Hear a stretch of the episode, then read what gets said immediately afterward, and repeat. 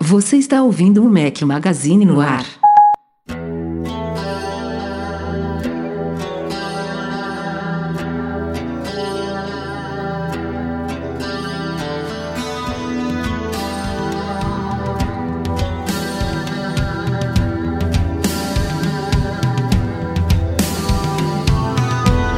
Fala galera do Mac Magazine, bem-vindos ao Mac Magazine no ar número 140. Hoje é o som de Dream Theater, uma sugestão do ouvinte Luciano Gomes. Obrigado, Luciano.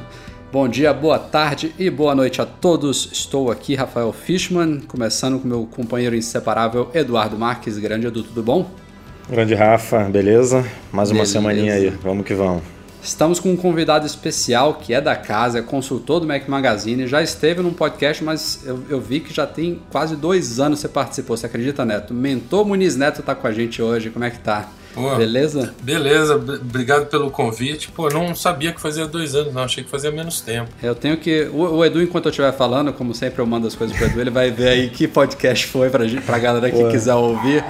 Mas foi lá, eu acho que pro 40 e alguma Cara, coisa. Enfim, foi- já tem uns, já tem uns dois começo, anos. é. Foi, foi em 2013 que você participou.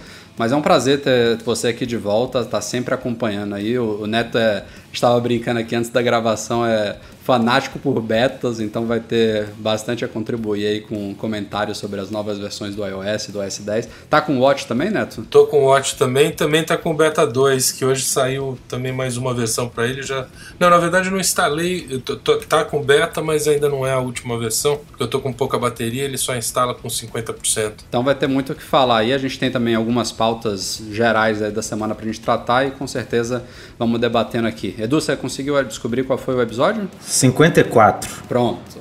Mac Magazine no ar número 54, quem quiser ouvir aí. Na época a gente falou sobre é, preço de adaptador USB no Brasil, que a Apple tinha trazido. O Maverick estava chegando em outubro ainda, isso foi em setembro de 2013. A Apple também tinha marcado um evento especial para logo depois. Enfim, tem, é, é legal às vezes ouvir esses programas antigos, dê uma olhada lá. Sem mais delongas, vamos aos assuntos desta semana.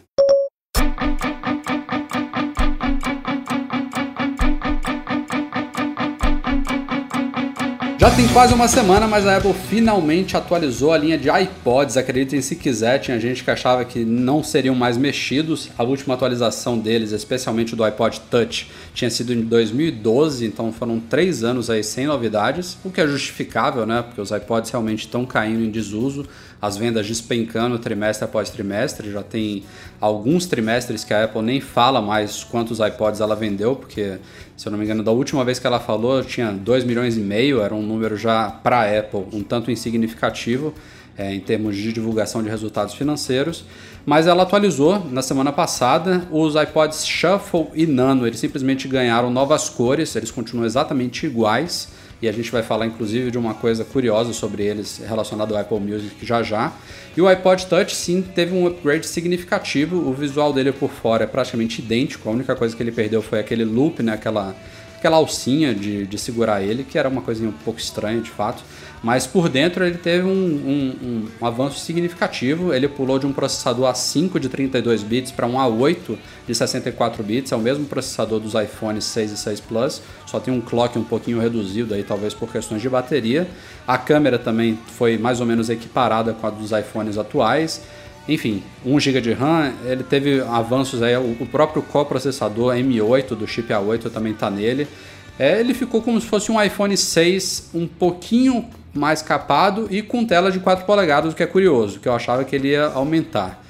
É, não sei o que vocês acharam, eu achei assim. Eu olhei aquilo ali e falei, nossa, isso aí foi a última, último suspiro dos iPods. Pra mim, essa deve ter sido a última atualização que a gente vai ver na, na história deles. Eu acho que é, virou objeto de colecionador, né? Porque quem é que. Eu não consigo imaginar quem é que precisa de um iPod. Claro que você fala, você, você, você pode pensar assim, ah, mas não é todo mundo que tem dinheiro para comprar um iPhone. Mas isso para a realidade brasileira, né? Lá fora não, não faz o menor sentido, né? Para que, que você vai É, lá, lá fora ele, ele acaba sendo inclusive mais caro se você considerar os valores com contrato de dois anos das operadoras que tem subsídio, o iPod não tem subsídio. Então você pega o iPod Touch, o de 128 GB, que foi outra novidade, eu esqueci de citar, ele sai por 400 dólares, é o dobro do que você paga no iPhone. É, eu não, não vejo, não faz o menor sentido. Não entendo por que, que fizeram isso, não. Eu, eu, penso em um público bom para os iPods que são crianças. Né? Um pai que quer dar um gadgetzinho desse para um filho e não quer pagar um plano de operadora, seja pré ou pós-pago, até mais ou menos dá para entender. Mas fora isso, eu concordo contigo. Mas aí não vale a pena dar um iPad? É, ainda tem isso, né? Não, é. e, e, tem uma outra coisa também, eu tenho percebido ultimamente nos, nos upgrades que a, que a Apple tem feito, o, o, o, iPad mini é uma violência né, o que fizeram. Né? Pô, Pô assina embaixo, cara. Assina embaixo. Exatamente a mesma máquina, só com, só com o, Touch com o ID, sensor. Né? É, com, com o Touch ID, não faz o menor sentido. Eu né? achei também uma. Achei uma sacanagem com os usuários. Mas é, em relação aos iPods, a Apple também é, tem, tem essa, essa questão do Apple Music, né, que eu queria tratar. É outra mancada aqui que a gente podia debater. O Apple Music ele foi lançado, já tinha lá no site claramente que ele ia requerer o iOS 8.4 e a gente sabe que dos iPods o único que roda o iOS é o iPod Touch. Então, antes mesmo desse novo iPod Touch, que é a sexta geração, ser lançado, o iPod Touch de quinta geração ele já era compatível com Apple Music, contanto que o iOS esteja atualizado para o 8.4 ou para quem estiver já rodando as betas do 9 também já está rolando o Apple Music.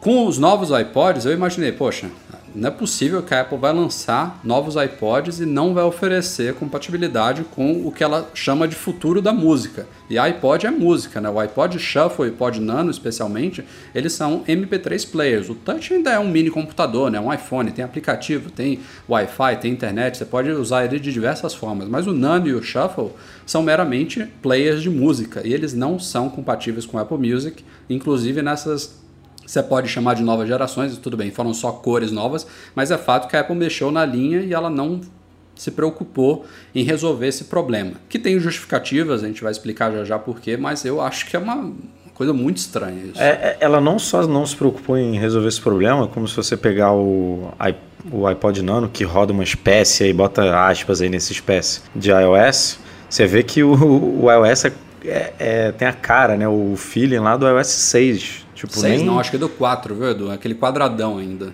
é, 6 ainda era mais arredondadinho. É, é verdade, é verdade. Tipo, ela, ela não nem se deu o trabalho de atualizar o visual do, do software. Do...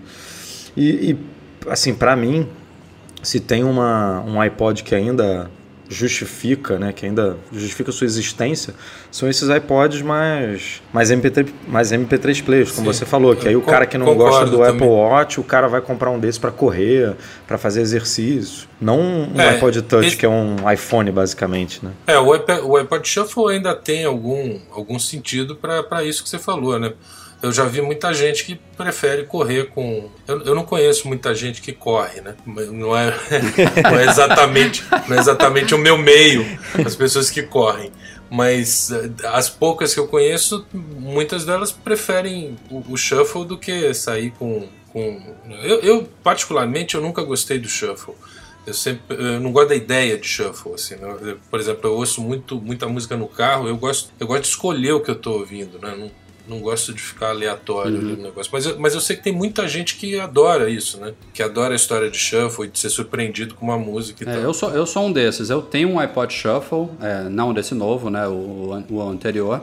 Mas ele está aposentado pelo simples motivo que eu não queria mais usar fone com fio. Então eu comprei o Power Beats lá wireless e ele não tem Bluetooth. Então eu tive que aposentar e ouço as músicas hoje pelo iPhone. Mas o conceito de shuffle para mim me agrada. Eu gosto de ouvir músicas em aleatório dentro da minha biblioteca, né?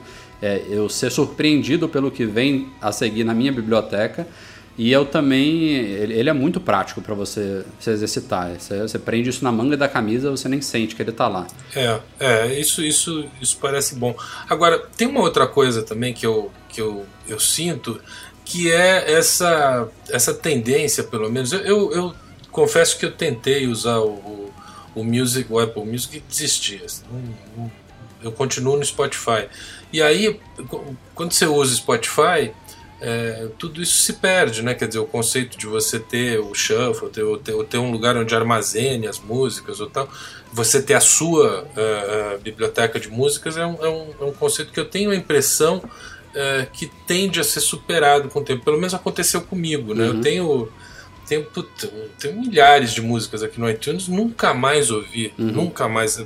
Até se eu tenho, se me dá vontade de ouvir alguma coisa antiga, que eu sei que eu tinha no iTunes, eu vou lá e escuto no Spotify, entendeu? Acho, acho mais, mais simples do que, do que isso. Agora, eu não, sei se, não sei se vocês têm usado, se vocês usaram Music, vocês estão... Diga é, aí. É, eu, eu, eu, ainda, eu ainda sou, como você, ainda sou assinante do Spotify Premium e comecei a testar o Music, ainda não... Ainda estou na fase dos testes, assim, a gente tá até, tem algumas pautas pendentes aí para o site de comparação dos dois serviços e vou continuar comparando e aí no final desses três meses do Apple Music eu, eu tomo a minha decisão. Mas, mas é isso que você falou, né? Então, assim, a própria Apple chancelou, né, que quando ela lançou o Apple Music, ela falou, bom, esse é o futuro da música, pelo menos é o futuro que a gente enxerga da música.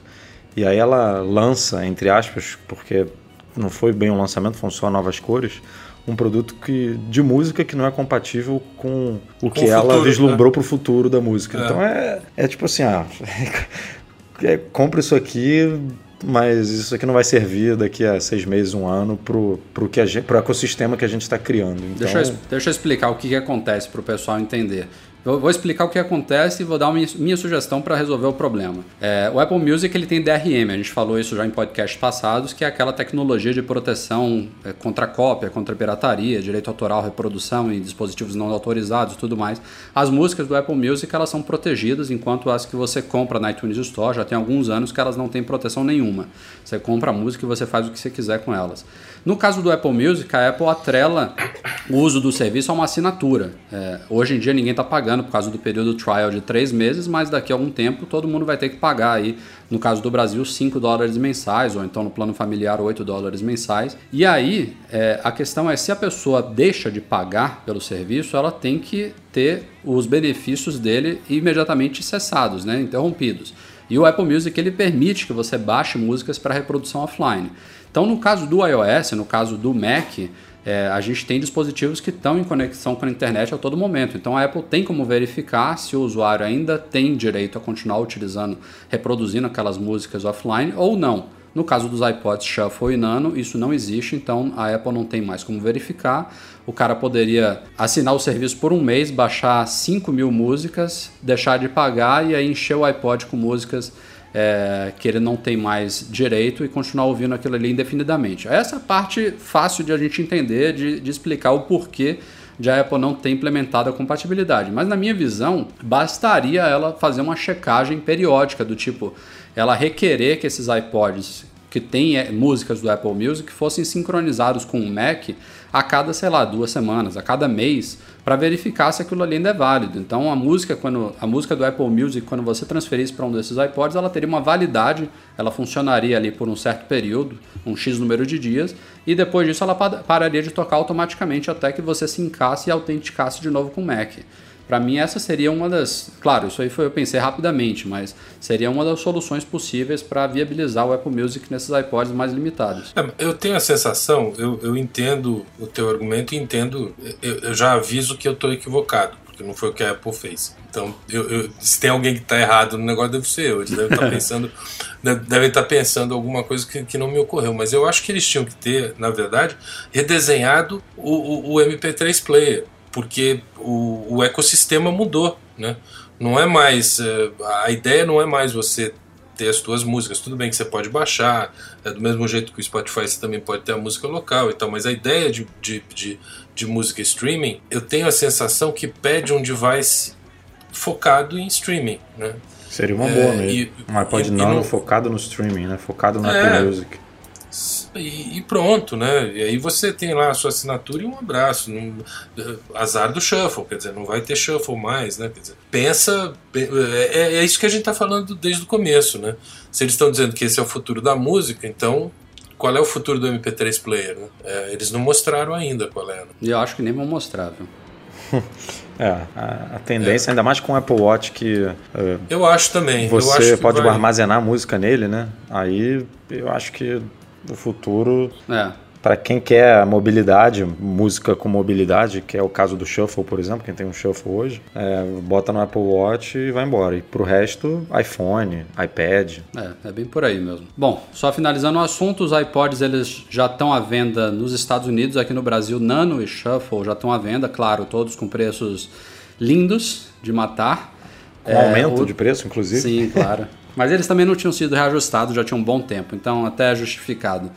É, o Touch ele não está à venda no Brasil, apesar de ter os preços lá na loja, porque ele ainda precisa ser homologado pela Anatel. Tem novo chip Wi-Fi, novo Bluetooth. Ah, tem. Tem o Bluetooth 4.1 no, no iPod Touch, é, que não tem nem nos iPhones novos. A Apple colocou essa nova versão aí do Bluetooth. É, aquelas mesmas aprimoramentos de sempre, né? Melhor bateria, mais otimização, mais rápido, enfim, aquelas coisas de sempre. Mas é uma coisa curiosa também que a gente tinha, não tinha comentado aqui. Acreditem se quiser, Apple e Samsung estão juntas num projeto aí. A gente sabe que elas estão disputando aí em tribunais, que são possivelmente as maiores. A, Samsung é hoje a maior concorrente da Apple, né?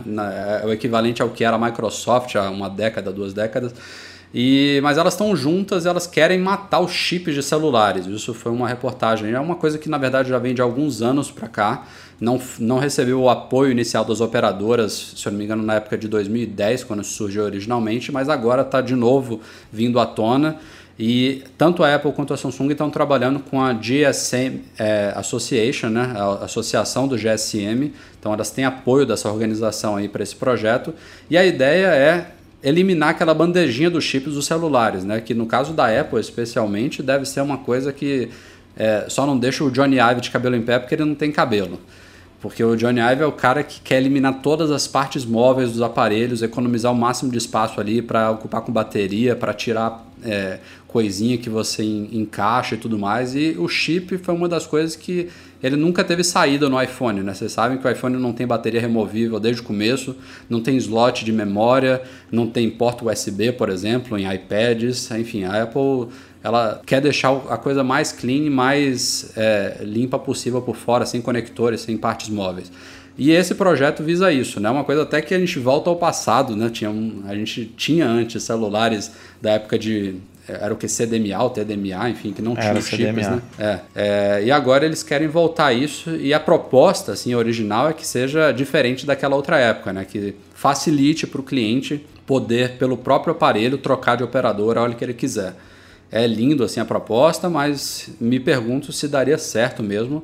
E claro, um projeto desse ele tem que ter adoção, aceitação mundial, né? Não adianta a Apple implementar isso com algumas poucas operadoras nos Estados Unidos, Reino Unido, Alemanha, aqueles paísezinhos e o resto do mundo ficar ainda no, no padrão tradicional. Mas é o começo, né? Tem que começar de algum jeito. É, eu, eu tenho a sensação que se fosse uma iniciativa só da Apple, a gente até poderia desconfiar que, não, que eventualmente não fosse para frente, pela participação do iPhone no mundo. Agora, juntando Apple e Samsung, fica muito difícil, né? Se eles realmente chegarem nesse acordo, eles têm uma. Os dois juntos combinados têm uma, uma força no mercado que, que eu acho que, que eles conseguem impor aqui o padrão que eles quiserem. São basicamente o mercado hoje em dia, né? Esses dois juntos. É, é. Em termos Agora de tem lucros, a- é literalmente isso. É, tem a É, quem- chinesa quem- quem- chegando aí, né? A X- Xiaomi, Xiaomi, não sei como é que se Xiaomi. fala o nome. Xiaomi, que também vende bem, mas a- as duas detonam. É, tem, quem mais tem? Tem a Motorola, tem a LG, mas eles não, não são. ele- Eles têm que ser Me Too, né, na história. Eles têm que, têm que seguir o que, os- o que Samsung e Apple definirem. Né? Não tem Agora, teve leitores nossos que até levantaram uma coisa curiosa. Eles falaram, poxa, eu acho que o chip hoje é uma coisa que torna a minha vida com o celular prática. Se eu perco o celular, se acaba a bateria do celular, eu posso a qualquer momento tirar o meu chip ali e botar em outro celular e continuar usando a minha linha. Como é que vai ser isso nesse novo sistema? É difícil da Não, e gente essas vi- responder.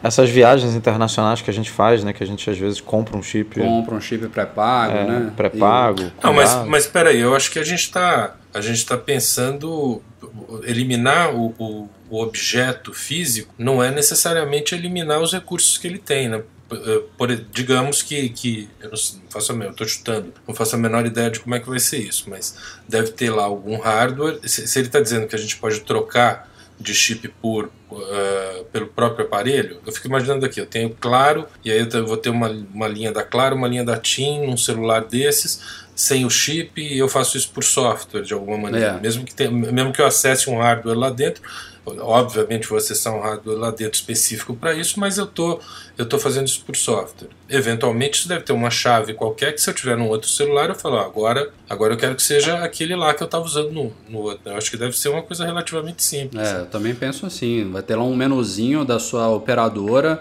Claro, inclusive com claro. uma hierarquia assim por país ou por operadora, e dentro da operadora é. tem os planos para você escolher. É, mas sei lá, é, você, é... você deve ter o seu cloud aí, né? O seu, o seu, o, o, seu chip, o seu acesso a uma operadora deve ficar num cloud qualquer aí que você, você acessa e fala, bom, agora eu quero usar, quero usar esse, esse número aqui de celular nesse aparelho novo. Né? Imagino que seja assim. É. O meu único medo é as operadoras aproveitarem essa mudança para dificultar um pouco mais as coisas. Por mais que queiram é, botar todas essas facilidades que a gente tem hoje nesse é, de forma eletrônica, de, em software mesmo, eles que, quererem deixar alguma coisinha de fora ou ou não ser uma coisa tão rápida, tão, tão ágil assim. É, aí, ah, não, você pode trocar, mas vai demorar três horas para o sistema voltar a funcionar com um novo chip. Nossa, imagina. Sei lá, é. Não sei. Não, não, é... tem, não, não tenha dúvida. Eles estão trabalhando, os operadores estão trabalhando para criar todas as dificuldades que forem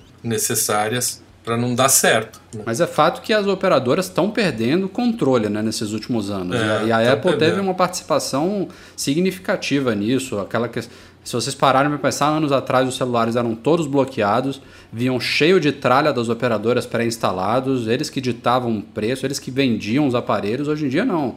Hoje em dia você compra aparelhos, no geral, salvo raras exceções, desbloqueados. Você compra em Best Buy, você compra em Apple, você compra em lojinha temática da Samsung e da LG. E os sistemas têm de todos os tipos, mas tem vários sistemas aí limpos, sem associação nenhuma com a operadora. Né? Então, acho que a, a, a, ideia da Apple e da Samsung com esse projeto é ainda tirar mais delas. Né? Eu acho também, é tirar o poder das operadoras, que na verdade é um intermediário que incomoda. Né? Para a Apple e para a Samsung é um, é um, intermediário necessário, mas, mas que incomoda, né? É, por aí. Quanto, quanto mais poder eles puderem ter para eles mesmos, melhores, melhor, né? Exato. Só que tem o negócio do, do subsídio, né? Na hora que não tiver mais uma operadora por trás, o que vai retirando o poder da operadora, retira também o subsídio. Né? E isso está caindo, né? Eu tô, observando, tem alguns países que já estão não sei se é questão de leis ou de próprio interesse das operadoras, mas isso aos poucos está caindo, os, os, subsídios estão sendo reduzidos. É porque tem muito país que a lei já manda vender o aparelho desbloqueado. Né? Na Europa tem muito isso, de você, o, o aparelho, a primeira oferta, digamos assim, tem que ser do aparelho desbloqueado. E se o cliente quiser fidelizar e quiser pagar menos, tudo bem, mas o, o cartaz pendurado na loja é, na loja da Apple, por exemplo, tem que ser o, desbloqueado. Ah, então só, só, só você tira um pouco essa ideia, força, né? Nos, nos Estados Unidos, eu, tinha, eu lembrei que acabei de acessar a Apple Online Store, a TIT já não tem mais aquele, aquela coisa de você comprar o iPhonezinho a 199 dólares purinho, com o subsídio dela. Se vocês acessarem lá, você vai ver que a Sprint e a Verizon eles ainda oferecem isso, aquele padrão de, de anos, mas a TIT já começa a atrelar um plano X que você vai ter um, um, de novo, aquele contrato de dois anos, que é lei lá, eles permitem, aqui no Brasil é só no máximo um ano, mas a TIT já está diferente, ela já começou a derrubar essa questão daquele subsídio simples que todo mundo entendia fácil e tal, já começou a mudar, mas realmente isso faz parte, né? É, a, aquela questão de bônus, né, de você ser cliente fiel e você receber desconto em aparelho para você permanecer na operadora. Tem coisas que acabam beneficiando o consumidor, né? A gente tem que entender isso. Tem algumas coisas que são em prol da gente, que a, que a concorrência entre as operadoras acaba gerando uma disputa tal para conquistar mais clientes que acaba nos beneficiando. Então isso é importante também para o mercado, né? Não pode tornar tudo neutro e deixar também muito, muito controle na mão das fabricantes, da Apple e da Samsung. Ah, é, não, para nós sim, mas eu, o que eu disse é do ponto de vista da, da, da indústria, para eles é melhor. Quanto melhor, quanto mais controle eles tiverem, uhum. melhor é, né? E, e, e eu acho que uh, pelo menos em teoria, é, cada vez vai ser mais fácil para a indústria ter esse controle na mão, né? E cada vez mais difícil para as operadoras, né? É, até porque a tecnologia na ponta final está na mão da, da, da, da indústria né? e, não da, e não da operadora. Então, é, é, é essa atitude da Apple e da Samsung é típica, né? É típica. Estão chamando para eles uma responsabilidade que era das operadoras, né? Uhum. Um, um, ativo que era da, da, das operadoras agora na mão deles. Né? É, e você vê até, tem rumores aí que a Apple poderia criar uma operadora, o Google já tem um projeto mais ou menos nesse, nesse, nessa área lá nos Estados Unidos também, criou alguma, alguma espécie de operadora de telefonia, então elas, as empresas começam a querer adentrar em querer realmente receber, é, gerar receitas diretas dos clientes, não é só nem tirar o contrato, eles querem passar por cima mesmo e tirar, tirar as operadoras de jogo. Mas enfim. Mas você sabe que, de certa maneira, se você pensar o que está acontecendo em, em, o que está acontecendo em outros setores da comunicação, é, é, é, muito semelhante. Né? Quando você vê o, o HBO Now, por exemplo, é uma maneira da, da HBO dar um bypass nas, nas, nas, nas na Sky, nas TVs a cabo, é, TV por exemplo. Claro. É isso aí. Né? É mesmo. Então é, eu acho que é mais ou menos uma tendência tirar o, o middleman aí. Né? Uhum. Né? E também, ah. nesse, nesse caso, acaba, é, se, se, eles forem justos, é claro, nos beneficiando, porque se tem um middleman, do middleman tem mais alguém querendo lucrar claro, aqui em cima daquilo ali. Al... Então, é, ou, ou, querer impor controle, né, impor regras. Então, quando você tira esse cara, é, é menos lucro envolvido. Então, para o consumidor final, pode a coisa chegar mais rápido, sem burocracia e talvez com um preço menor. Né? É, eu tô, tô usando o, o HBO Now. A, a NET, eu, a cada três meses eu tiro um pacote de canal lá, porque é, cada vez está mais fácil acessar conteúdo, ainda mais eu que tenho três filhas, né? É, eu estava fazendo as contas, bom, não vou, eu não vou nem falar quanto eu gasto de conteúdo porque é uma coisa. Não fala não para não me desanimar. Não, são, são três filhas adolescentes, é uma violência. A melhor coisa que a Apple fez foi esse Family Plan aí que, que me salvou a vida, porque antigamente era assim, né? Eu vou assistir uma série. Aí imagina três filhas comprando a temporada inteira. Agora pelo menos compra uma vez só e, Vamos falar um pouquinho de rumores, porque o mundo Apple sem rumores não é o mundo Apple, né? Temos alguns distintos aqui para a gente falar. O primeiro deles é um que eu esperava que já tivesse sido se tornado realidade no ano passado, que é o fim do iPhone de 16 GB. A Apple como vocês sabem, tinha alguns anos já que ela mantinha a estrutura de 16, 32 e 64 GB para os iPhones, até que no ano passado ela introduziu o aguardado modelo de 128 GB, mas em vez de ela dobrar a linha toda, que é o que todo mundo imaginava que ia acontecer, ela manteve de 16 depois o segundo modelo é o de 64 e depois o de 128. Então, lá nos Estados Unidos, só para facilitar aqui o entendimento, você por 100 dólares a mais você ganha quatro vezes a sua capacidade. Então, claro, né, expectativa. A Apple não não divulga é, o número de vendas por modelos, mas todo mundo imagina que o de 64 GB venda muito mais do que o de 16, ao menos lá fora, já que a diferença, o custo-benefício dele é muito superior. E a Apple, para quem compra o de 16, tem uma margem de lucro provavelmente absurda por causa do custo da memória que ela acabou economizando bastante. Mas o que se fala é que esse ano, né, é, é, considerando as críticas que ela teve, né, e considerando que 16 GB hoje em dia, para quem tem um iPhone com tela de 4.7, de 5.5 polegadas, com resolução retina, aplicativos de jogos de 1 GB, de 2 GB, não faz sentido mais você ter um aparelho com tão pouca capacidade. O rumor da vez é que esse ano a gente vai ver o fim desses iPhones, o suposto iPhone 6S, ele começaria em 32 GB. Espero que sim, né? Pelo amor de Deus. Eu espero que comece em 64. é, teve um leitor hoje falando assim, sonhando, não, a Apple vai surpreender todo mundo, vai ser 64, 128 e 256. É, 256 é uma maravilha, pô. Eu vendo o meu iMac. Cara, eu adoraria, mas isso não tem nem um pouquinho a cara da Apple, infelizmente. É, não, não tem, não é isso que vai acontecer. É. E, e, estranhamente ela no iPod Touch ela manteve, né? O 16, 32, 64. É, quatro modelos, cara. Pra que isso? É. Não, você tem um iPod Touch de 16. Eu queria que alguém me dissesse qual é a utilidade disso. Exato. É porque você, você, acaba que instala pouco jogo, né? Você bota pouca música nele. Se bem que ele tem o Apple Music, que agora faz streaming, então não. Mas ele não, ele não tem espaço. 4G, então você não pode usar também na rua, precisa de Wi-Fi. É realmente meio é, estranho esse, esse, dispositivo.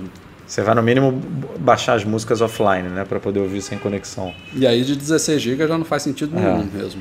Enfim, segundo o rumor da semana, são novas cores para o Apple Watch Sport chegando ainda em 2015. São duas coisas curiosas aí. Primeiro, esses supostos novos modelos ainda esse ano, né? A Apple ainda está no meio da expansão internacional e do produto. Tem gente no meio ainda não, esperando. né? No, começo ainda, é, bem começo para meio. É, e essas cores que eles falam seria justamente o é, eu estou falando do Apple Watch Sport, né, que é o de alumínio, o modelo de entrada, em cor dourada e ainda a outra seria o ouro rosé simulando, Edu, é isso? Isso, isso é o, o ouro amarelo e o ouro rosa, né? Ou seja, é, é, claro, o visual seria completamente diferente do, do Watch Edition, né, de ouro maciço. É um alumínio anodizado na cor, é bem diferente, mas ainda assim é um pouco confuso. É, vai... Você sabe que cada vez que eu, que eu ouço a Apple aumentando a linha de produtos desse jeito, eu lembro da história do Steve Jobs fazendo um quatro, quatro quadrantes, lembra disso? Claro. Ele, eu acho que no filme tem essa cena também, né? Que ele faz os quatro quadrantes lá e fala, ó, nós vamos ter só isso, isso e isso, né? Que deu tão certo. Hoje, hoje em dia, cada vez é mais complicado, né, cara? É, a hora que falaram do, do, do, Apple Watch pela primeira vez, eu falei, vai precisar de muito shelf space assim na loja, né? Pra uhum. você conseguir botar tudo isso, né? Botar todos esses produtos. Mas enfim. E, e, e na, na verdade, eu não sei, é, eu não consigo ver saída para tanta variante assim né? não, não sei se justifica de, em termos de marketing para para Apple tanta variante assim de, de, de produto né? Mas é, é ela de, de, novo tô errado tá? Não não tá não, Ele, não, não. eles é que estão certos entendeu? Ah, mas, eles estão nadando é, em dinheiro né? Tá dando certo é. por enquanto. Mas o tempo vai, vai mostrar se eles estão certos ou errados na, na estratégia do Watch né? Porque ainda é muito cedo para a gente falar. Nos outros a gente é, eu estou falando até numa estratégia geral deles, assim, né? Você vê, isso está acontecendo do mesmo jeito no, na linha de, de, de, notebooks, né? É o, é o Air que, que, e o, o, o MacBook normal, o MacBook Pro, aí tem o, Air, o, o, o, MacBook preto, o dourado, não sei o que. É, isso está confuso demais. É, tem, tem... É, porque o notebook, na verdade, o computador né, da Apple, é que a Apple está sempre numa transição, né, cara? Ela nunca termina uma transição. Hoje é em dia, ela ainda vende o MacBook Pro com drive ótico. Aí ela lança o MacBook, que na nossa cabeça é para substituir o MacBook Air, mas o MacBook Air continua à venda. Então, tem, tá, tá sempre ali o, o novo brigando com o antigo e aí Agora, acaba que fazer um, infla a linha, né? Eu, eu sei que está fora da pauta, mas só fazer uma pergunta aqui para vocês. Vocês usaram, alguém teve a oportunidade de usar o teclado do novo MacBook, não do Pro, do, do MacBook mesmo, do fininho. Do... Cara, eu usei, eu usei por 3 minutos, 5 minutos, que foi o, o, teste que eu fiz numa loja na minha última e viagem. O, e qual foi a sua impressão? Ele é, é bem diferente, bem diferente. É. Ele é bem. É, o, é, é, aquilo que a gente viu, né? Que o, por ser muito fino, a, o afundamento da tecla ali é muito curto. Então, então é, é bem. É, você tem que se acostumar, assim, não é fácil. É, eu não sei se eu, se eu sou velho e se eu gosto de teclado mais pesado e tal. É, foi estranho, inclusive, porque a minha filha está trocando, a minha filha de 15 anos está trocando ela, de computador e ela é, ela é um bom parâmetro para mim, para eu ver o que está pegando, né? E ela queria esse aí, ela queria o preto. E, e, quando a gente chegou na loja, ela testou, mas ela, ela desistiu na hora, assim, instantaneamente. Ela Pelo falou, teclado? Pelo teclado. Ela falou: esse computador é lindo, mas eu não posso. E ela escreve muito, né? Ela gosta muito de escrever, então ela usa. Ela sabe que ela vai precisar muito de teclado. E na hora ela falou: não quero, não, não quero por causa do teclado. É, eu, mas, a, gente já viu reações das todas as reações né, na internet. Tem, se eu não me engano, quem foi, Rafa? Aquele o, o cara da Mac Road, né? Que o que é conhecido também, o é Jason Jason Snell. Jesus Snell, é. Ele, ele mais alguém também que, que é bastante relevante no cenário Apple, devolveram o MacBook. Compraram, é, deram uma chance né, para o teclado, digamos, mais de um dia, dois dias, três dias ali para tentar se acostumar com o produto e não conseguiram. Outras é, pessoas disseram que, ah, não, em um dia eu consegui me adaptar super bem, eu já entendi é, a proposta, como é que funciona e tudo, e, e, e, consegui levar. E hoje é, eu, a sensação te, quando eu testei, a sensação é assim: se você, se você não tem problema nenhum de usar o teclado do iPad no, na, na, tela, você não, você não vai se chatear com ele. Porque a, a, a sensação tátil para mim é muito parecida. A, a, tecla não, ela não afunda demais, ela não tem muito peso. Então é quase como escrever na, na, na ela é tela. é espremidinha, né? Assim, todas as teclas é. são coladas praticamente. É. Cara, e, e é engraçado. É, boa parte das críticas que você vê hoje em dia sobre o hardware da Apple tem a ver com essa obsessão dela de tornar as coisas o mais fina possível. Porque esse teclado ele só tem esse fundamento tão baixo porque a Apple quis deixar o computador o mais fino possível e ela acaba prejudicando a experiência de digitação, que é uma coisa básica no notebook, né? Você vê aí, ela, ela fez uma apresentação toda pomposa do mecanismo borboleta e tudo mais, mostrando que o teclado é um avanço, é o futuro e blá blá blá, mas na, na prática as pessoas não estão gostando.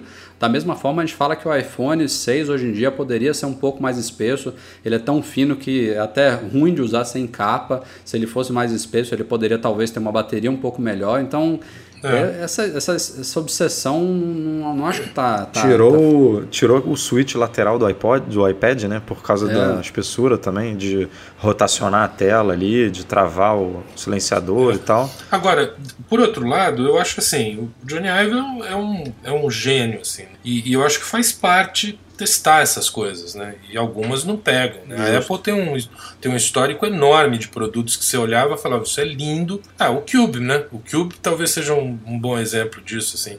Que era um computador que era pô, legal pra caramba, tem ideia bonitinha, mas pegou, né? Não, não, não vai. Talvez, às vezes, tem que dar essas arriscadas, assim. graças a Deus eles têm dinheiro sobrando para arriscar e não, e não ter problema. É, Foi um pouco pô, o discurso do Phil, né? No, quando ele deu aquela entrevista pro, pro John Gruber. John Gruber, ele falou isso, que o MacBook é um não, é não, não seria uma aposta, mas é um a Apple é, arriscando dizendo o que, que ela vislumbra para o futuro do, do notebook. Se é isso, se vai dar certo, ninguém sabe, mas é que ele, ele, ele se sente confortável com a Apple dando essas, é, essas é. tacadas, assim, arriscando e, e tentando direcionar o mercado para o que ela entende como correto. Então, é, tem um a, pouco a Microsoft disso vem fazendo, a Microsoft vem fazendo isso com o Surface já há vários anos. Né? Fez com o Zune também há muito tempo. Né? testa, é, são testes, né? Para depois você ver que uma hora certa, né? No caso deles, nunca. Bom, seguindo aqui nos rumores, a gente falou agora dos iPads, né? E a, o rumor da vez é que a Apple vai atualizar o iPad mini para deixar ele equiparável com o iPad Air 2, ou seja, mais uma coisa que ela devia ter feito no ano passado deve sair esse ano. É, pelo que eu estou entendendo, esse ano o upgrade vai ser no mini para deixar equiparado com o Air 2 e a gente deve ter aquele iPad maior, né? o iPad Pro de 12 polegadas. E eu acho que o Air vai acabar ficando mais ou menos igual a hoje. Não sei se ela nem vai mexer nele, se for o caso. É, o, aquele analista que normalmente acerta as coisas, né? O Minti. Mintin, quem, qual, qual. ele, é um ele disse, ele disse um pouco isso, que o iPad mini ele vai se equiparar finalmente, é, corrigir a besteira que a Apple fez no ano passado, que o iPad Air 2 não vai ser mexido, vai ficar exatamente igual, mas ele curiosamente falou que não teria nada de iPad Pro nesse ano, que provavelmente ficaria para o ano que vem. Então, sei lá, não justificaria nenhum evento da Apple, né, para o iPad, porque só para apresentar um Mac Mini que ela deveria ter apresentado no ano passado, é, não, não justificaria, não sei. Pelo menos alguma novidade no iPad Air ou no iPad Pro deveria ter. Você sabe que eu sou eu, eu, eu uso muito o iPad, né? Principalmente viajando há muitos anos, já que eu não uso, que eu não viajo com notebook, eu viajo só com só com iPad, para mim resolve tranquilo. E durante muito tempo eu usei o iPad Mini e, e eu realmente me acostumei com o iPad Mini.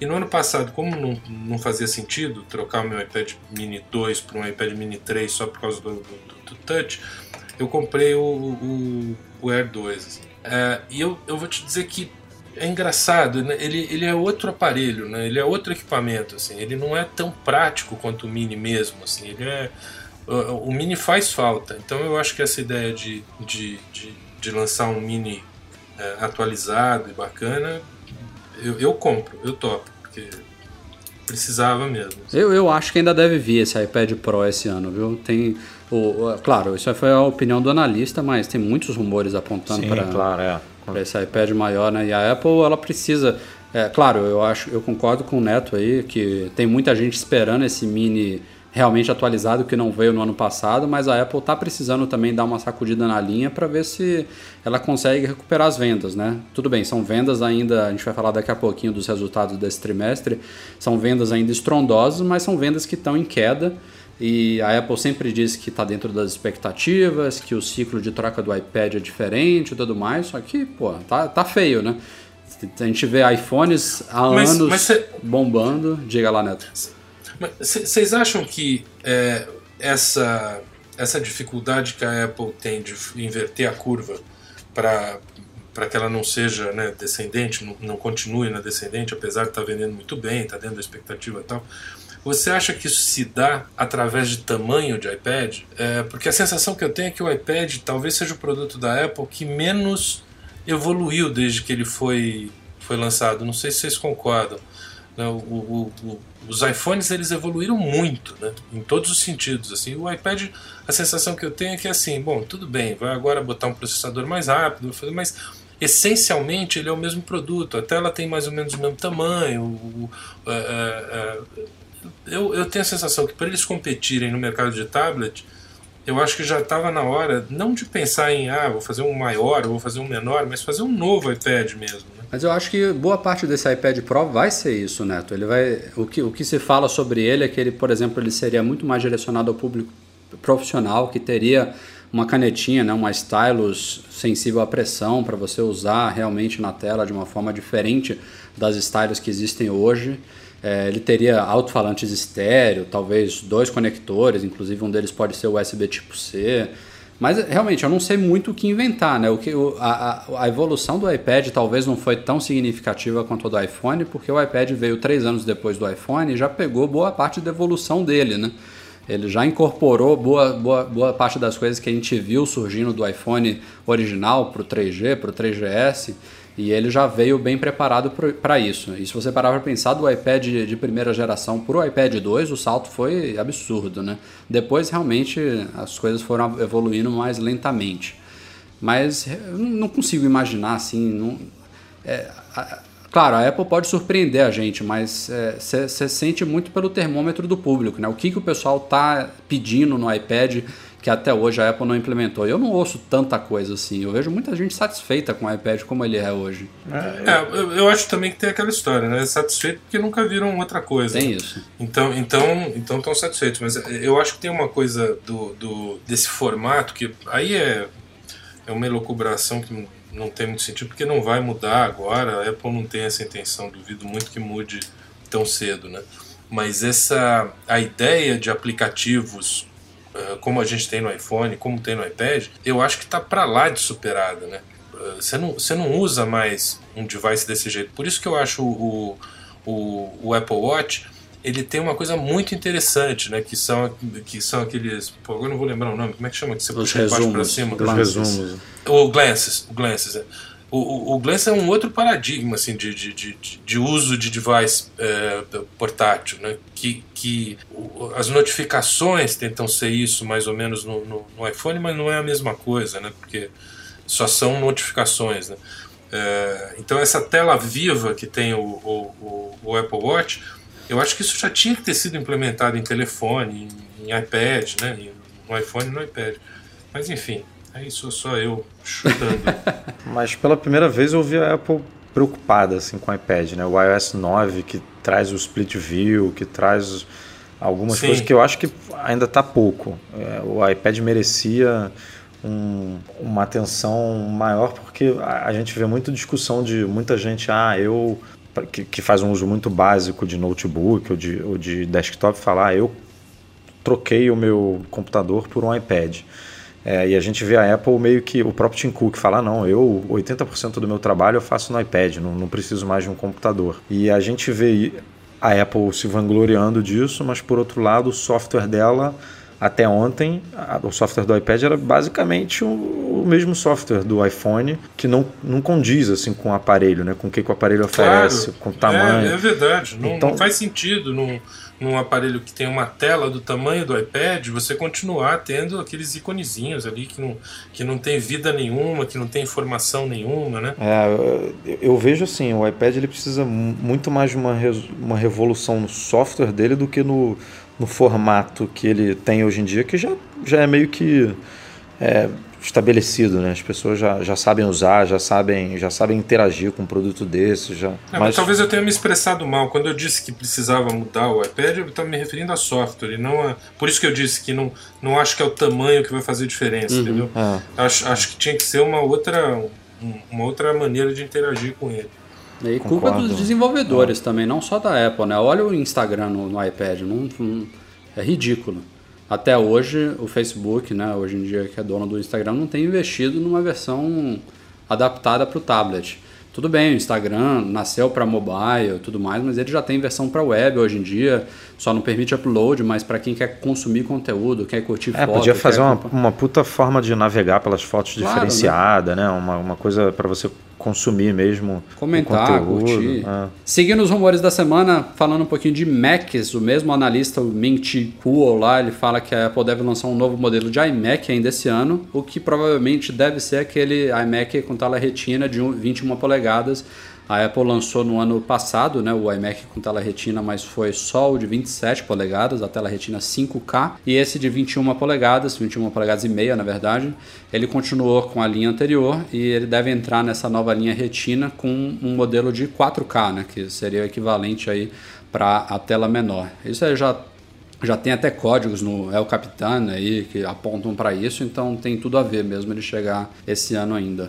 É, outra transição, né? De, de computador outra, da é, Apple. É, bem, bem é. pensado. Mais uma. E finalizando rumores, Apple Car estava um pouquinho adormecida esses rumores aí sobre um possível veículo da Apple. Esse é um rumor mais duvidoso, mais para longo prazo, mas a Apple fez mais uma contratação de peso da área essa semana. A gente já falou de algumas no site há alguns meses. Dessa vez ela trouxe Doug Betts, ele era vice-presidente sênior de qualidade na FCA, que é a Fiat Chrysler Automobiles. É, já passou por Nissan, por Toyota, até por Michelin. É, ou seja, é um cara que a vida inteira trabalhou no setor de carros e agora ele aparece lá no LinkedIn como trabalhando em operações na Apple. Simplesmente isso. Alguém imagina o que, que ele está fazendo? Com certeza ele não está trabalhando no iPod Touch. acho, que, acho, acho que a Apple vai comprar o Uber. É uma boa, comprar o Uber, depois comprar a Tesla, enfim. Ela vai fundar uma companhia de táxi aqui em São Paulo. mas, mas o que você falou, Rafa, é realmente é isso, né? O Apple Car eu acho que é um dos rumores mais, não, não diria polêmicos, mas mais, sei lá, mais questionáveis, né, assim, da Apple. É muito difícil, sei lá, muito difícil imaginar a Apple lançando um carro, né? Distribu a distribuição de carro, a venda de carro, como é que é feito.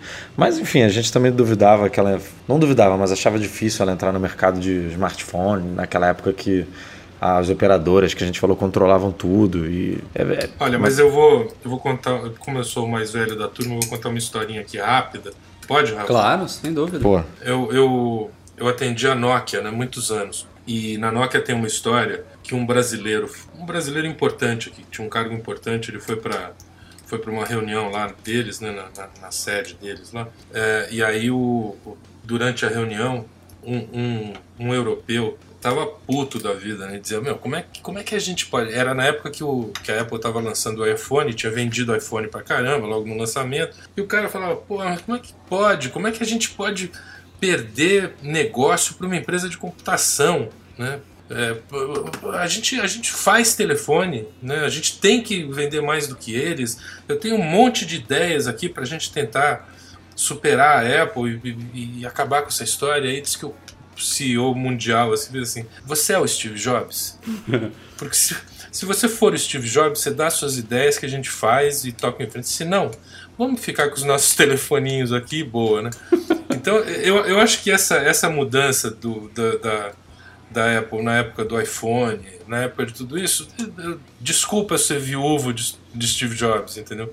Mas a sensação que eu tenho é que para lançar um carro, precisa ter um Steve Jobs, entendeu? Precisa ter alguém que você fale, porra, meu, nesse cara eu confio. E hoje, na liderança da Apple, eu não sei se tem alguém capaz de juntar todos os players que são necessários para você ter um carro. É, é, eu acho que uma corporação como a Apple hoje, que não é mais uma corporação de um líder sozinho, um cara que fala, ó, vai ser assim, ponto final, é, eu, não, eu não sei se consegue lançar um carro, apesar de eu, de eu adorar a ideia. Eu não adoro muito a ideia, não, porque eu não vou conseguir comprar um para mim. Mas eu, isso, aí, isso aí vai demorar muito para chegar ao Brasil, né? É, e mesmo quando chegar, né? Imagina. Mas... A gente não pode comer foie gras aqui em São Paulo, imagina um carro da Apple. para dirigir a 50, né, na marginal. É. Aliás, o dia que vocês quiserem fazer um podcast para falar sobre esses 50, eu tenho muita coisa a dizer. A gente falou um pouquinho aqui sobre números da Apple, mas hoje, terça-feira, 21 de julho, ela revelou seus resultados financeiros aí do terceiro trimestre fiscal de 2015. Para quem nunca entende essa loucura aí de trimestre fiscal, ele não segue exatamente o trimestre do ano, por isso que a gente já finalizou o terceiro trimestre fiscal da Apple. E os números, mais uma vez, foram absurdos aí, foram quase 50 bilhões de dólares de, de faturamento, mais de 10 milhões, bilhões, eu estou falando milhões, é bilhões, bilhões de dólares em lucro líquido.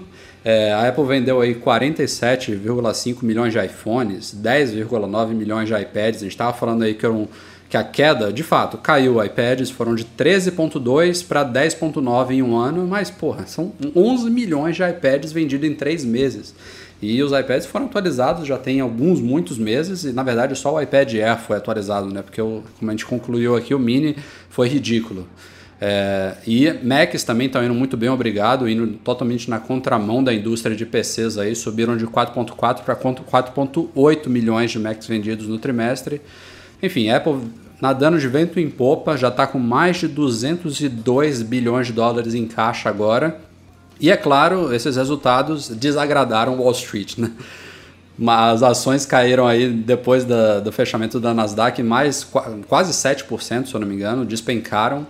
É, a Microsoft, só fazendo um paralelo aí, que também divulgou resultados hoje, teve um prejuízo recorde aí, caiu menos do que a Apple. Só para vocês terem uma ideia de como é que o mercado olha para os resultados da Apple. É, eu acho que olha de uma maneira positiva, né? O cara que o cara quer realizar aí, né? Ele tá numa hora que numa, numa hora que saem esses resultados desse tamanho, né? uhum. né? É, é, é, é, sempre assim, é raro ser diferente, né? Eles realizam é. nos resultados e depois compram nos rumores, no, nas expectativas e tal. É, e agora é a época do ano, né? O, o, a Apple, eu, eu, eu tive a oportunidade de, de ter ação da Apple durante muito tempo, porque quando a gente vendeu a agência, a gente recebeu uma parte em ação e aí eu passei as minhas ações todas para a Apple. E eu lembro que a Apple tinha um. A Apple tem um ciclo muito claro, assim, muito difícil perder dinheiro com a Apple. Você sabe exatamente quando ela vai subir, quando ela vai descer, quando ela vai. Então é, é, é tranquilo, assim, se você ficar de olho, vai. É, é, esse é o momento agora de vender, né? Uhum. Tem um monte de gente realiza, faz dinheiro, e aí fica esperando os próximos boatos. É. E só, só lembrando, já no, na, na, na divulgação dos resultados passados, né, no segundo trimestre fiscal, é, a Apple tinha falado que ela não divulgaria vendas do Apple Watch.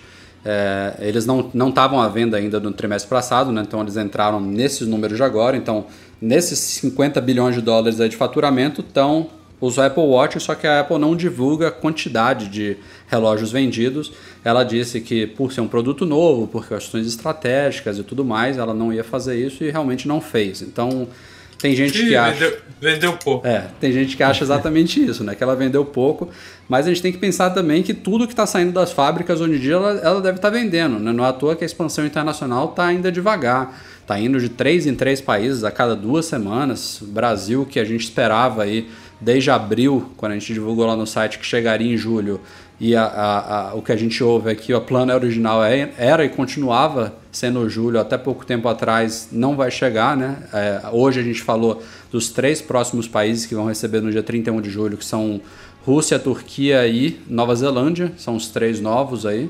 Então você vê, são grandes países que ainda estão demorando muito, final de julho, então tá chegando o Apple Watch, então... O, o, Apple Watch precisa de Anatel, não? Precisa, ele já foi todo homologado. Precisa, mas já, já foi. Já foi, já foi. Aliás, foi o produto que teve mais homologações separadas na história da, da Apple, tudo foi homologado, desde a bandejinha é, de carregador a mostruário de loja, a cada um dos modelos de ouro, de alumínio, de aço inoxidável, tudo foi homologado separadamente pela Anatel. E já tem algumas boas semanas que ele está liberado para venda, mas por enquanto nada. Se a Apple mantiver aí o cronograma de duas em duas semanas, o próximo depois do dia 31 de julho vai ser 14 de agosto. Vamos ver se o Brasil entra nessa aí. Mas o bom do resultado financeiro aí desses 200 bilhões em caixa é que como o Neto falou, tem, tem gordura para queimar aí, tem muito produto ah, para errar, é. tem muito produto para tentar lançar se não der certo, se for para fracasso, não tem problema, porque haja dinheiro aí para pesquisa e desenvolvimento. É, pelo amor de Deus, aí você pode estar tranquilo. Eu queria, eu queria muito saber quantos Mac Pro deve, Mac, Mac Pro deve ter vendido o quê? Oito? né? No meio de tudo. Eu queria saber o volume de vendas de Mac Pro, porque outro dia eu fui na, na loja da Apple aqui no Morumbi, tá certo que aí é o preço Brasil, né? E aí fui ver essa máquina, fiquei olhando ali, Aí eu decidi comprar um Honda Civic no lugar. Assim, é, mas é uma, o violência, né? É, mas é esse, tá. esse eu acho que é o produto que tem a maior diferença de preço, se você pegar o produto americano e o produto brasileiro, é o, o, Mac Pro lá fora custa 2 mil e poucos dólares. E aqui custa 22 mil. 20, é, e por quê, hein? É, não, não sei. Não, não, não tem explicação. Eu, o, que eu, o que eu vi custava 27 mil reais. É. 27 mil reais. E sem monitor, né? É, sem, sem, ainda tem, ainda sem tem teclado, monitor, sem mouse. Eu acho que sem mouse é, e sem, sem teclado. é. É, e lá fora, esse de, de 27 mil, deixa eu ver aqui, custa 4 mil dólares. Que não é barato, mas ainda assim. É. Não, mas é uma violência. A diferença é. é não bate, não, não bate a conta. É, não fecha a conta. Antes da gente entrar na leitura de e-mails que a gente selecionou para esse podcast, dois recadinhos aí relacionados ao site. O primeiro da MM Store, a nossa loja online.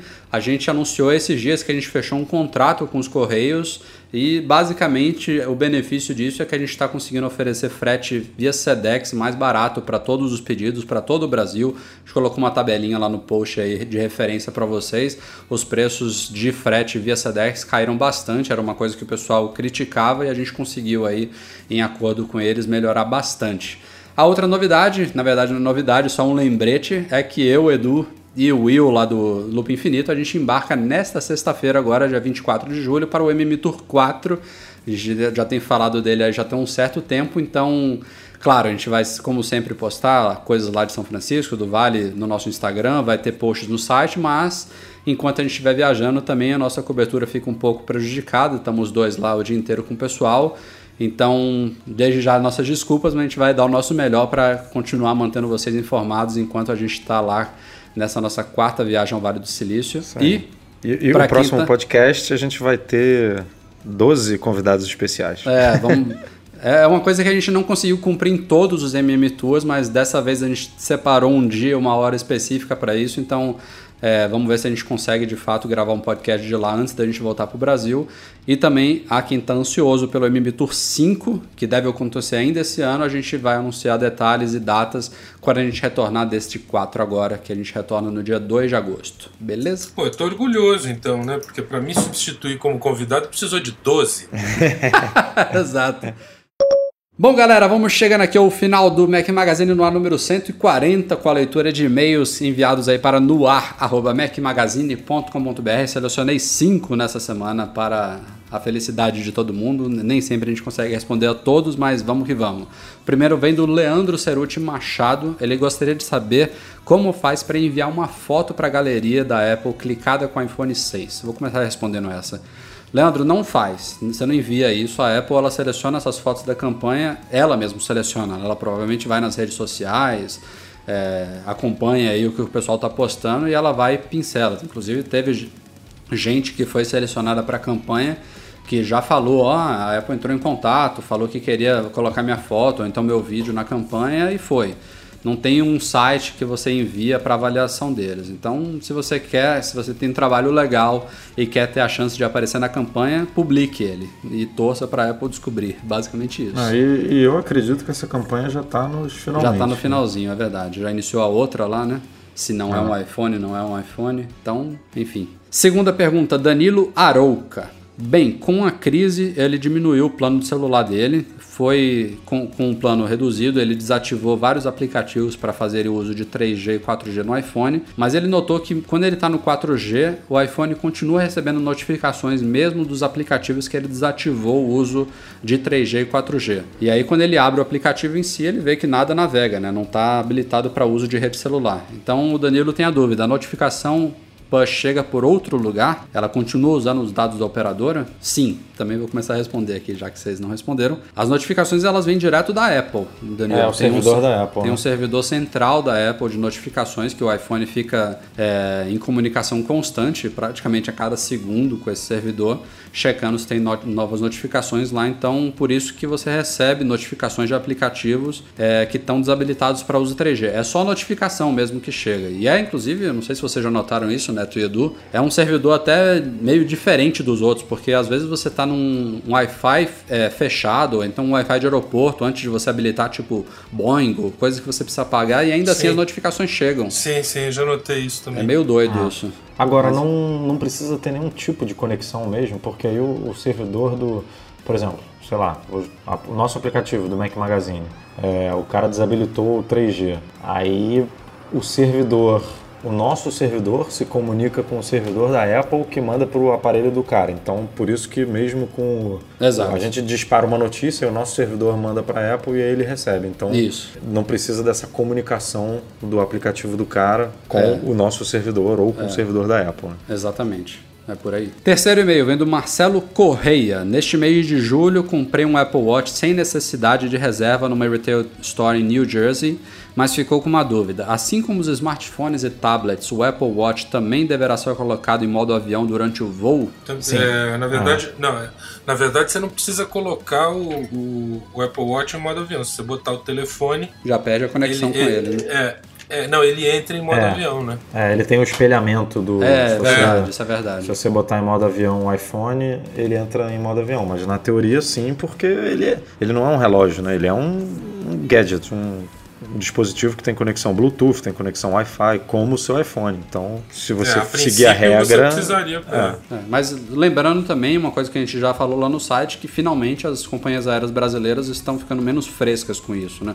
A Gol já liberou o uso de dispositivo eletrônico em todo o voo, inclusive na decolagem e no pouso. Então, em modo tá... avião? Em modo avião, claro. É. Mas, é, enfim. Bom, eu já fiz até um. Já fiz até um post sobre isso na época que eu escrevi no Update Today, que é eu, eu tenho o prazer de não botar em modo avião. Eu, gosto, eu deixo barulho para receber SMS na hora, só de desaforo. Então, se algum dia o avião que eu tô cair, vocês podem ter certeza que o culpado fui eu. Mas, cara, eu sempre me pensei, tudo bem, tem, tem vocês, tem netos, mas tem também pessoas que esquecem né, de tirar. Por ingenuidade é. mesmo. E aí, será que vai derrubar o avião? Claro não, que não vai. Né? Olha só, o, o meu Mac, por exemplo, eu sempre que eu viajo, eu viajo com o meu MacBook Pro. E ele normalmente fica em sleep mode, né? Ele não, eu não desligo ele. E aí, na hora da decolagem, a pessoa fala, né? Que inclusive é, em modo é, sleep é, tem que. Tem, tem eu que não, desligar. Né? Amigo, eu não vou me levantar, eu não vou levantar, abrir minha mochila, pegar o meu MacBook para desligar, para não faz sentido isso. Então não faz e eu acho realmente assim, se se é o se é o telefone da gente que vai derrubar o avião, eu acho que o problema é do avião não é da gente. Porra, né? É um negócio que vai levar uma Kombi que vai a 30 mil pés, cheio de gente, entendeu? Eu acho que ele tem que ser mais seguro do que a influência é, do, se, do, do, se, do, nosso celular. Se fosse tão perigoso assim, a gente teria revistado antes de entrar na aeronave, ninguém é, entraria claro, com o celular é claro. na aeronave, ponto final. Não. Só que esse, esse é desses assuntos assim, que você, se eu posto no Facebook, o que tem de hater assim, que vem em cima, falando, meu, isso não onde já se viu, tem que desligar. E, E tem- Mas eu acho que isso. E tem um milhão de teorias, né? De que a, É. ah, não, t- bota, eles pedem para desligar para você poder prestar atenção. Claro. tiver- Aí quer dizer, É, eu já ouvi desconsideram o que tem uma revistinha na sua frente, né? Que você pode Não, se. e você não durma também, né? Senão.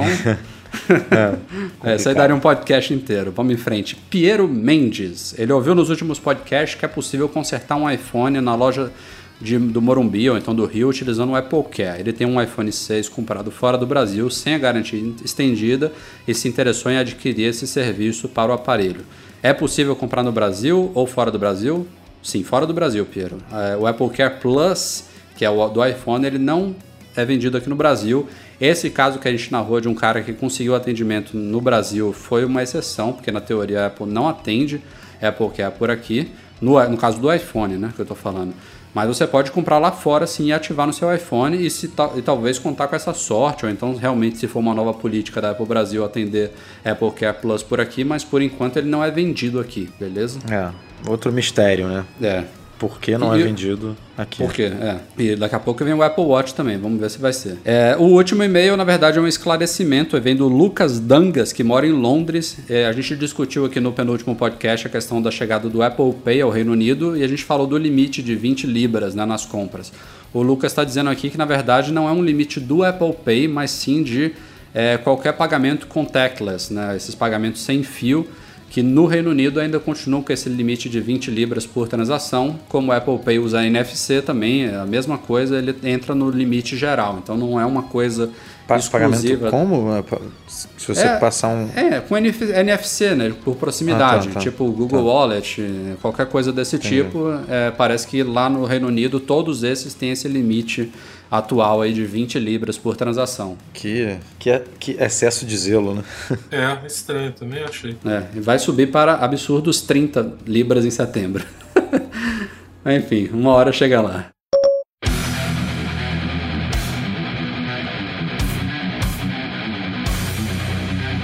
Bom, galera, vamos ficando por aqui. Este foi o Mac Magazine no ar número 140. Queria começar agradecendo especialmente aqui o mentor Muniz Neto pela participação especial do nosso podcast. Valeu, cara. Foi, foi excelente. obrigado, obrigado e, e espero que da próxima vez seja um, um ano só de espera pra próxima. Não, tá, tá anotado. Não, tá, tá prometido. Adorei. anotado. Ad- Foi show. E esteja sempre Adorei, convidado. valeu. Querendo participar, é só falar com a gente. Você é de casa, Neto. Você falar, não, eu quero participar do próximo, tá dentro. Tá bom, deixa, deixa, eu ter, deixa eu juntar umas críticas eu venho. Maravilha. Edu, valeu. Até semana que vem. Valeu, até semana que vem em São Francisco, se tudo der certo. É isso aí. Se quiser. que inveja, que inveja de Se Deus você. quiser.